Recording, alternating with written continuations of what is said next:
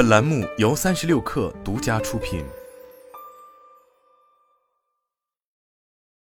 本文来自神译局。Chat GPT 等人工智能产品的出现，又再次让许多人都感到了职业危机。然而，对许多金融行业从业者而言，他们却并没有把先进人工智能的发展视作对职业发展的威胁。有的甚至在短期内也不会计划在工作中使用人工智能。这篇文章来自编译，文中通过一项对投资者的调查结果，展开了对前述话题的讨论。据彭博社最新一周针对投资者展开的 m l f Pulse 调查，先进的人工智能系统将主要威胁到金融、法律和技术领域的工作。更为引人注目的是，这项调查的结果。在两百九十二名受访者中，虽然大部分人都在金融相关领域工作，但仍有超过三分之二的人都表示，他们并不认为自己的工作很快会受到威胁。几十年来，人工智能一直都在以某种形式发展，但最近几个月，大家对所谓的生成性人工智能的兴趣激增。最明显的就是人工智能研究公司 OpenAI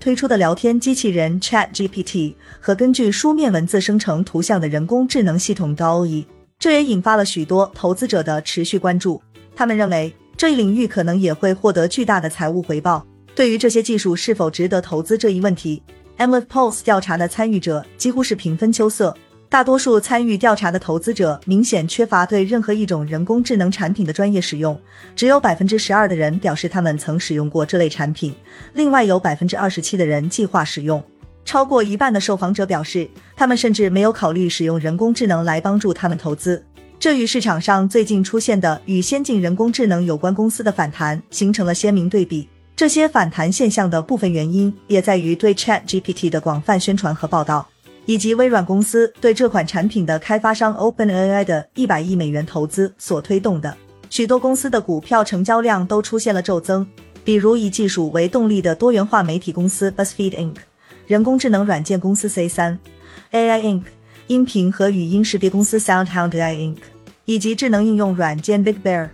AI Holdings Inc 等，其股价也出现了令人眼花缭乱的波动。企业和投资者都在争先恐后的成为技术领头羊，从而可以通过简单的提示就能生成图文形式的媒体，或者就各种各样的话题展开类似于人类的对话。例如，猫是否能够战胜鹰，以及与全球事件或学校项目相关的实际话题。微软正在与谷歌母公司 Alphabet、Facebook 母公司 Meta 以及亚马逊公司竞争，致力于打造为更广的群体提供最智能的人工智能产品。不过，虽然 Chat GPT 等工具的前景看似一片光明，但并不是所有的投资者都对它感兴趣。只有百分之四十九的受访者表示，他们计划购买与这种生成性人工智能工具有关的股票。总体而言，所有受访者中有百分之四十一的人表示，他们打算更广泛的增加对科技股的投资，而百分之三十八的人表示，他们将在未来六个月继续持有现有股票，暂不考虑对科技股的投资。即便在目前这股对人工智能的兴趣浪潮开始之前，